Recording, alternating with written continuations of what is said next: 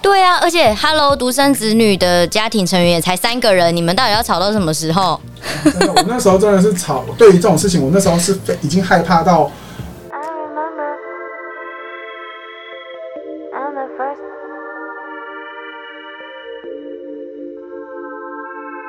这里是独生女的频道，我是明白。因为我自己本身呢，过去是清寒家庭出身的，然后我们家以前有呃很长的时间，爸爸有拿那个金账手册，爸爸过世跟妈妈一起住之后，我们拿的是那个低收入户，所以我一直对于家里本身有公司的人有一个很奇怪的羡慕，原因是因为我会觉得他们很好的地方是，他们毕业了之后或是出社会之后，好像就不用为自己的人生担心太多，因为感觉父母都已经把这些路都已经铺好了，所以他就只需要继续接下去就可以。可是直到我认识了今天的这个来宾，我才发现哦，原来不是每一个人都这么的享受，就是自己承接自己的家业。那我接下来就要来介绍我的来宾了。那我的来宾叫做 Kitty，然后她是传统市场的自营商。那就请 Kitty 跟大家打个招呼。嗨，大家好。因为之前我们聊天有聊过嘛，你从小就是父母对你的教育方式就是比较特别，你可以分享一下是什么样的因缘机会，父母会想要把你送出国呢？因为其实我们以前是大家族，嗯，然后他们那时候刚离开我外公外婆婆家的时候，出来是负债出来的，嗯所以他们那时候为了就是要赶快还清那负债，然后再加上又买房子，嗯然后他们就是真的是没日没夜的，就是基本上我很少就是有那种就是跟他们一起出去活动啊，或者什么。像我从小到大的母姐他们从来没去过，他们就是为了要去赚钱还这个。嗯，那他们就变成是说他们没有时间去顾我的情况下，他们就觉得说哦，所以他们就是想说哦，那就花钱。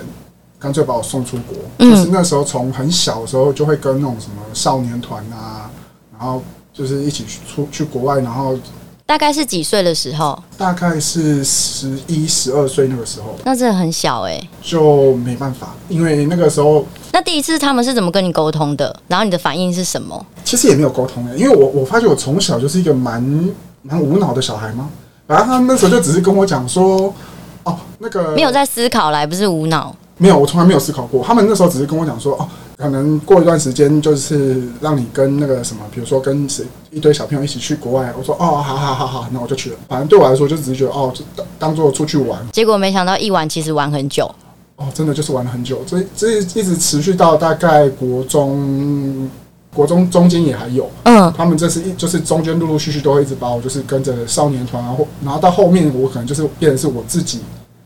他们可能给我一笔钱，那我就自己看我选定哪里，然后我自己去。我觉得很好啊。呃，说好是蛮好的，就是应该这样讲出来的时候，可能就会很多观众会觉得哦，好羡慕哦，这样从小就可以出国。可是对，其实就这就某一个层面来讲，就会觉得说，呃，会觉得蛮孤单的，因为从小你就其实没什么。尤尤其我那时候以前念书的时候，小学的时候，其实我们以前小学是挂学，很多很多同学都是挂学区，嗯所以我真的没有什么朋友。嗯那你就是只能这样自己孤零零的这样出国。那讲真的，其实你说跟少年团嘛，好像那边也很多人这样子，可是其实真的回来之后会再持续联络的也没有，嗯所以。然后跟父母的关系，你会觉得说，因为你常常被送出国，那其实你没有很长时间跟他们相处，所以跟他们其实没有说太有，连接。对对对，你很难就是，比如说像我现在长大了，你要我真的就是花时间说可以坐下来跟他们呃聊天什么，我没有话题可以跟他们聊，因为我们看的东西完全是不一样的方向的，嗯所以我很难就跟他们有共同的话题。就在你的记忆当中，其实撒娇这件事情就次数非常的少。哦，不不要说次数，是根本没有，因为毕竟我们家就是就像刚刚开头讲，我是一个独生子，嗯，我也没有兄弟姐妹可以就是分担我的压力，所以他们对于我的期望会相对的成倍的放大。嗯，那加上他们又是属于比较传统的那一种父母，所以他们对于这件事情上面教育啊什么什么，他们就会用很传统的方式去嗯灌输在你身上对。对对对诶，那我倒带一下，你说你父母很早之前就离开他们的原生家庭，然后就打拼，所以你们家现在做的这个事业是父母白手起家吗？呃，不算是，因为其实早在我外公那一代，他们就已经有在做，就是嗯卖猪肉这个行业。 OK OK，理解。那刚刚前面怎么开头就是有点小小的沉重，那我们就来聊一点轻松的好了 OK，聊你自己比较开心的部分，就是你过去念书的科系，呃，还有包含你在国外的一些经历，可以跟我们分享一下吗？哦，科系哦，我以前是念那个餐饮管理，嗯，对，然后在台湾的时候，对，就是大学高的中时候哦，大学的时候对，对对因为我高中是念普通高中嘛，嗯就是国中、高中都是普通高中。那是到大学的时候就去，莫名的不知道为什么就跑去了餐饮管理，因为我其实对于未来的愿景没有太多想法，所以那时候就是考到了我就去念这个，嗯然后只是没想到念完之后发现，哎、还蛮符合我自己的。个性啊，需求这样子，出国的经历真的蛮多的，因为我实在到过太多国家了。因嗯为这当中，其实从我从十一岁开始这样出国，澳洲、纽西兰、美国，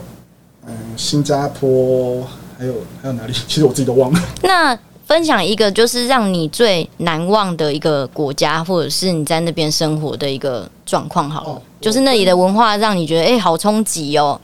如果以让我印象最深的话，大概是我去纽西兰的那一次吧。嗯因为那一次我去纽西兰的时候，是我大概这辈子我看过风景，就是整个对我的冲击力嗯最大的那一次。因为那时候去纽西兰的时候，美哭吗？呃，也不到哭，可是就是你会觉得，你讲真的那个那那一个 moment 的瞬间，你当现在回想起来，你会觉得哦，还好我这辈子有去过这个地方，嗯因为你那时候我记得我那时候是跟一也就是跟那个我那时候讲的少年团一起去，嗯那那时候我们是寄住在一个农庄里面，然后真的我们先不论那那个农庄里面的风景怎么样，那我们那一路上看到的纽西兰的所有的人文风景，对我来说觉得哦很舒服，然后它没有很紧压迫的那种感受。嗯那在农庄的时候，我们那时候他又农庄主人又会带我们去骑马啊，然后去干嘛嘛，那都是我这辈子第一次的体验，都全部都是在那个农庄里面。嗯然后晚上的时候，他会带你带着你，就是去一个很大片的草原，但是有一个微微凸起的山丘，然嗯后他带我们所有人躺在那个山丘上面，然后看着满天的星空，那是我这辈子第一次看到真的是满天的星空。然后可能我这辈子再也不会看到其他的啦，嗯那、我以后就不不知道怎么对，看不看得到。就是目前为止对那个画面至少让那你个很画面感动会，印在我的脑海里面是最深最深的。嗯那至于对，如果说以那种文化啊，或者是让我最开心的话，大概就是在美国那个时候，就是嗯，你在美国哪里？我哦那时候呃，美国纽约、Boston 都有。美国给我最大的那个感受就是，我我认对我自己的认知，因为那时候其实我就像我开头讲，我是一个蛮傻的小孩，所以我其实对自己我不会有那种太多，就是想说哦，我以后要干嘛，以后要干嘛干嘛，我不太会就是去想到这一块的东西。可是当我开始有认知，说自己一个要大概要做什么样的事情。然后会希望未来是成为怎么样的自己的时候，大概是我从去美国开始，那你那时候去美国做什么事啊？那个时候，美国美国的那一趟是我自己就是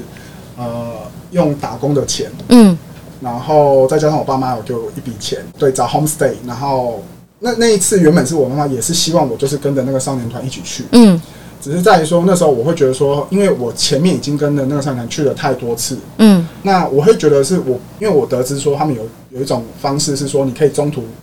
脱离他们，嗯那你可以自己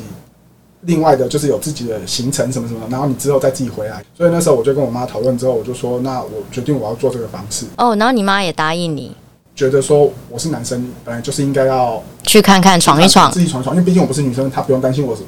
被怎么样。嗯，然后你的个性可能也蛮冲撞的，哦就是父母也挡不了你， 那应该是说我就是真的，我是一个很不经大脑，就是我做事情有时候不太经大脑。可嗯就是比如说我现在决定做这件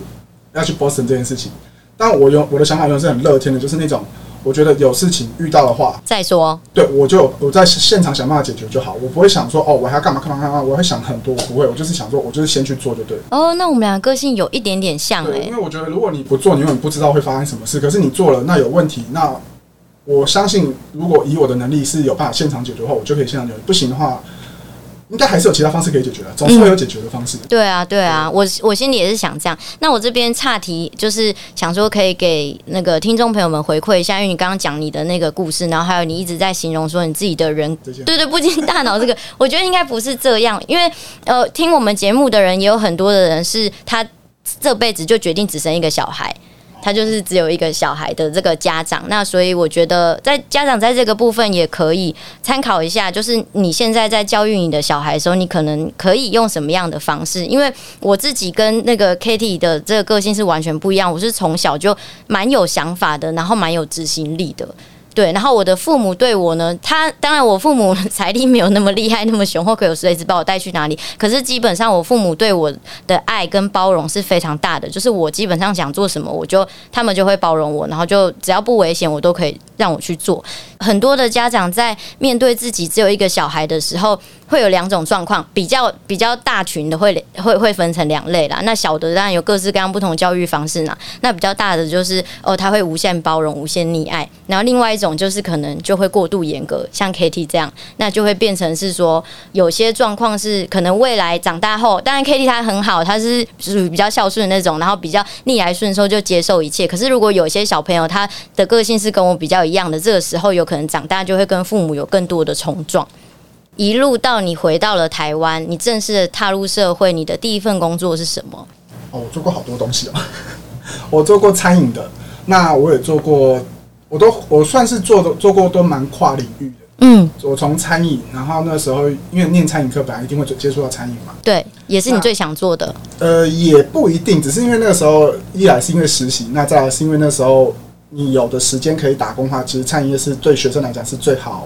嗯，发挥的，就对你最好可以配合时间的。嗯那我也做过加油站，嗯然后也有做过后来，其实快毕业前有去做会议展览、电影委员会那一类的，嗯嗯，那种办公家的工作。嗯哼，那然后还有做过面包房，呃，做面包的师傅吗？对，还呃就是呃门市门店人员？ 做做面包，就是站在后面的师傅那种，在那边后面做面包，凌晨那种四五点要起来发面包的那一种。是你自己去应征的？不是不是不是不是不是，嗯那个时候呃算是蛮波折的。我爸妈那时候他们有有那时候刚好就是林静怡他们想要退休的那个时候，嗯他们为了要让我就是回来接这个工作，他们就是用一个方法，面包的这个是我的客人，嗯，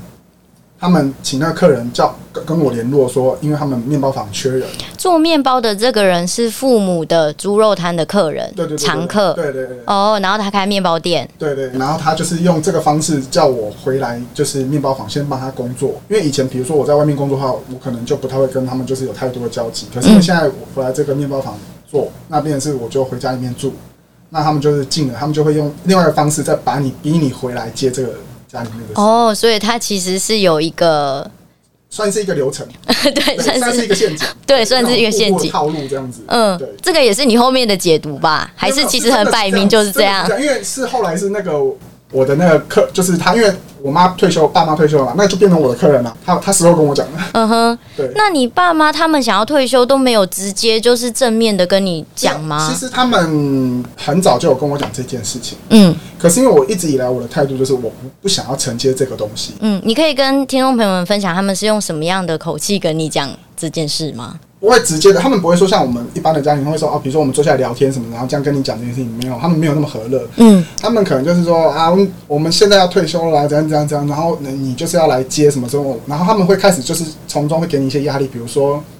呃，因为你是我们就生你一个，那、你不接谁要接？嗯那我们这打拼这个事业下来，就是为了要给你什么什么的，嗯然后会就是会用这个方式，想要逼你去就范说，哦，嗯你要接这个事业这样。嗯。那你当下听到的时候，你说呃，你的反应通常是什么？我的反应通常就是，原木。呃，我就是直接假假装没听到，然后可是你们面对面怎么假装没听到？就是原就是我木。不会回答他任何的问题，嗯就是我不会去跟他做争吵或什么的。嗯，那我基本上我就是保持着一种，静默。对，就是你讲什么我就是不回答，嗯那你问什么我也不回答。嗯。那等到你烦了累了，好，那我就回房间休息，哦，就不行了。哦，这就件事等他情讲完对了这。件事情就结果了。对， OK。那我也我已经，因为我觉得我已经很正面的，之前就很正面回答你说我没有打算要接这个事业，嗯只是在于说在开始不想接，只是单纯是因为觉得这不是我的兴趣，嗯我不想要做这件事情，嗯我只想要去做我想做的事情。嗯对，所以那也没有考虑到这么多，然后这个时候他们就是会用那种很高压的方式，就是每次只要跟你有吃饭啊，任何的剧，只要抓到跟你有相聚的场合就要讲那。个东西就丢出来了，嗯然后、然后用悲情的、用生气的、用什么的，会各种方式的，就是让你去接这个东接这个事事业。嗯，OK，那就一路到正面的直球对决，你就没有要接，所以他们就用这个叫什么？ 反正就迂回的方式，就用迂回的方对对式对把你先骗到客人的面包店工但是作其。实也不算这个套路，其实他说套中嘛，也没有说套中，因为嗯他们只是用这个方式，希望我可以就是离他们近一点，嗯哼，让他们有更有机会。只是说会后来我会愿意接，只是呃一些因缘机会下面，然后关键点是什么？那时候我在外面工作一段时间之后，我会觉得说，然后又在面包房，后来在面包房做的这段时间，其实会让我有很多时间去想未来的事情。嗯那我会觉得说，哦，我年纪也有开始有年纪了，那我需要为自己的行为去负责。嗯那那时候我我要的就是钱。嗯那当然，我在我父母身边还是有看过了嘛。那我会觉得说，这个行业虽然说它很辛苦、很累、很脏、很什么什么的，可是第一个它最最重要的重点是它来一千块，嗯然后再来一个好处是，哦，我介绍老板，嗯不用听人家意气说死，嗯对，反而是我可以去意气说死别人。嗯，对于我这，然后 对于满足对某种优越感对我。这种年纪，然后有一开开始年轻人来说，你会觉得可以说死别人是一件很开心的事情。 嗯对，那那时候我会觉得说，对我来说最重要的是钱这一块。那我会希望说自己可以先存到钱，嗯然后有钱之后，你才有办法去谈你的理想。嗯所以我那时候才会愿意说，好，那我就先放下身段，那我就转头先回来嗯接，那先做存钱这个动作。 ，OK。那你在这个决定 say yes 的过程当中，还有再有更多的内心挣扎吗？超挣扎的，因为那时候其实一直很想说，就是去做类似，因为那时候有一些活动公司啊，嗯或者是什么一些什么的，然后或或者或者是会议展览公司，其实那时候我都蛮有兴趣去做这一块的。嗯我我自己的工作模式，我是比较喜欢那种，哦，我一段时间里面很忙很忙，那我把自己绷得很紧，嗯然后把这个案案子 case 结束之后，嗯我可以有放突然放松，我很喜欢这种就是高压式的这种工作模式。嗯可是反而像那种市场这种，你每天就是千篇一律的，每天一样的生活，会让我觉得很乏味哦，。好枯燥哦。嗯我真的是没有办法忍受，说每天就是你每天你要想的是，我现在像我现在的生活就是早上醒来你就想说啊、要去市场了，然后呢市场做完之后啊、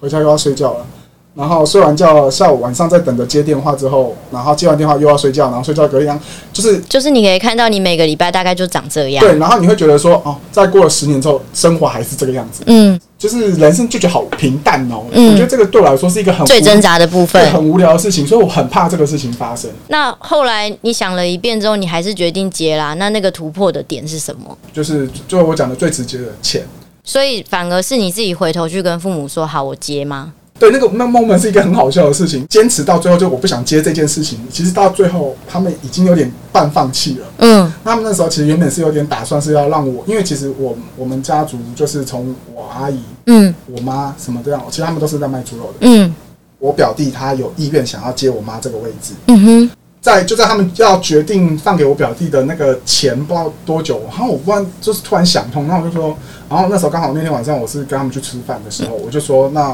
好，我就接啊，嗯，这样这样这样，哎、莫名的就他们又讲了一遍，想说再做最后一那次吧的他们没有讲，是哦。我自己想说，不然我就回来做好了这样子。哇，他们下巴有掉下来吗其？实当下我爸蛮傻眼的，对啊因，为那时候我跟我爸在外面就是抽烟，嗯然后我就突然丢出这句话，我就转身回去 回餐厅里面，然后我爸就是他不知道是久久不能自己还是怎么样，反正他就在外面，他没有进来。然后我想过了很久他才进来，算是蛮波折的戏剧，对啊，真的戏剧感是很强真的哎，这如果拍成电影的话，真的蛮有起承转合的，蛮精彩的。OK，那下一个部分就是，那既然你现在已经接了，虽然聊天的过程当中还是能够很强烈的感受到你其实不是这么的甘愿，但总是还是还是接了，还是做了嘛。那你对于这样子的家业，未来有没有什么期许？我自己的个性也是属于比较，诶、当一天和尚敲一天钟嘛。嗯我会觉得，既然我做，我要么不做，但是如果我今天要做，我就会，即使他不是我兴趣，我会希望他是做到最好的情况。那因为客人，其实我觉得我我我的客人都算蛮好的，因为嗯他们真的就是在在我接的接下来到目前我做的已经八年多的这个过程当中，嗯他们就是蛮多客人就是会给我很大的鼓励，他们觉得说，第一个是你年轻人愿意接接这个，嗯很不错。然后我自己也付出了很多努力去改善说哦，呃，经营的这个方式。嗯那我的很多客人都会给我一个 feedback，就是觉得说哦，你的想法什么做的都很好，嗯所以让他们让我们这些客人才会愿意一直回来跟你跟你买。嗯，蛮感动的是说哦，很多客人会有看到你的努力对，对对，对，那你当然会希望说，除了这些客人之外，你还可以去开发一些呃，比如说我会想要去做，那时候像前一阵子疫情的那个时候，我也有想要去做电商啊，做什么什么的，因为我毕竟是小摊位，嗯那我人手真的不够，嗯所以然后现在人又不是那么好请，嗯，真那的，所以对说对于未来的期许嘛，说你说客人真的希望到很多吗？我也怕说太多的话，以我现有的人力跟我是没办法去顾及到太多事情。没办法负荷。对，所以现在自己的未来期许就只能说，把目前的事情做好就好。嗯，那你说要再做到多大多大？我觉得那个就是要看情况。边走边看。对，因为毕竟这种市场啊，不是像一些什么产业，它是可以去看到很多远的未来的。嗯愿景，希望就是把手边的客人顾好，嗯，能做到我给客人最好的东西，嗯这样子。 ，OK，好，你可不可以就是透过我们这一集，给家里也是做生意的独生女子女一个过来人的建议？她可能现在正在面临父母的轰炸。你要先想好，说你有没有对于自己的未来是有真的很大的一个概念或者是一个想法。嗯那如果你今天真的有的话，我会希望你可以照着你自己的方式去走，嗯不一定要去承接家里面的事业。嗯可是如果说你今天当你今天真的没有想法或者什么的时候，你其实可以把它当成是一个磨练或是一个垫脚石，嗯那如果今天你还有办法去忍受，说你这个家业是你可以接受的话，你就回去就试试看嘛，对不就对？试试看，因为毕竟未来怎么样你很难说。嗯那我其实当初也没有想到说，今天我接了家里面的事业之后会做的还不错。嗯我不能说很好，只能说还不错。嗯对，所以你很难去说你自己的能力可以发挥到什么程度，嗯因为我当初就是没有考虑太多，那也是接了之后在懵懵懂懂中去学习说，哦，我应该做这个市场，我接的时候我要学到哪些东西，我要怎么去跟客人应对进退啊，或嗯者什么什么，我要放胆的去讲一些事情，或者什么，我要怎么去教客人什么，嗯只要你可以去承担你你愿意接这个理想的后果的话，那当然是没有问题的。嗯，哎、听众朋友们，我跟 Kitty 真的没有蕊过。其实我的想法也是这样，但是我的立场没有办法讲，因为我家里没有家业，真的真的。所以我觉得，哎、我觉得你的这个答案准备的非常的好，因为我自己个人也是觉得，如果你自己对于自己的未来没有很明确的目标的话，其实父母也是一片好意。坦白说，他也是就是真的准备了这一些，然后你就试试看。那你如果真的做呃做的不好，或者是你做的就是反正你没有试过，你都不知道你喜欢或不喜欢。那不喜欢，至少那你就知道你已经试过了。那你不去试试看，你怎么知道你能够就是能不能够把它做到？可能比你的父母还要更好呢。也许你也有机会承接这个家业之后，把它弄得一个转型啊，或者是有声有色的，对，或者是做一些其他的规划，我觉得这真的是一个蛮好的一个备胎计划。嗯对，对于有就是家里有做生意的独生子女来说，诶，那这边我想要延伸的问，因为你自己都只有。呃，自己在看自己的事情、自己的感受、自己被父母安排的方式，所以你会觉得有很多的东西其实你不买单。那你有没有发现，其实你比生活环境条件不是像你这么好的人来说，真的相对幸运？你有发现有吗？啊。其实我一直都蛮感谢这件事情，因为嗯，你什么时候发现的？其实我从念呃，我国中高中的时候一直都有这个想法，就是觉得说，哦，其实我父母给我的东西很多，嗯，那让我是可以没有后顾之忧的，就是也算是想做什么就做什么咯。其实为什么我觉得我可以傻傻的这样年轻小的年呃幼年的时候可以这样傻傻的过日子，就是也就是因为他们真的就是帮我处理好了太多事情，让我没有后顾之忧。让你没有发现，原来生活有很多困难要面对对对，然后再来是后来又开始自己大学啊什么什么，然后会觉得说，其实我真的非常感谢我父母，是说他们至少我觉得在一点上面有一个最明显的例子上面就好了，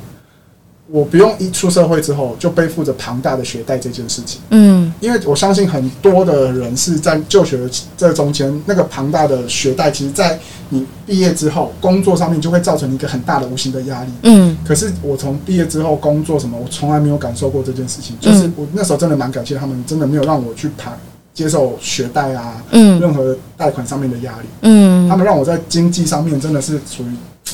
非常的放松的去过我自己想过的生活。呃，就所以对啊所以其实我后来会愿意回来接的一部分也是在于是这个，所以我会觉得说我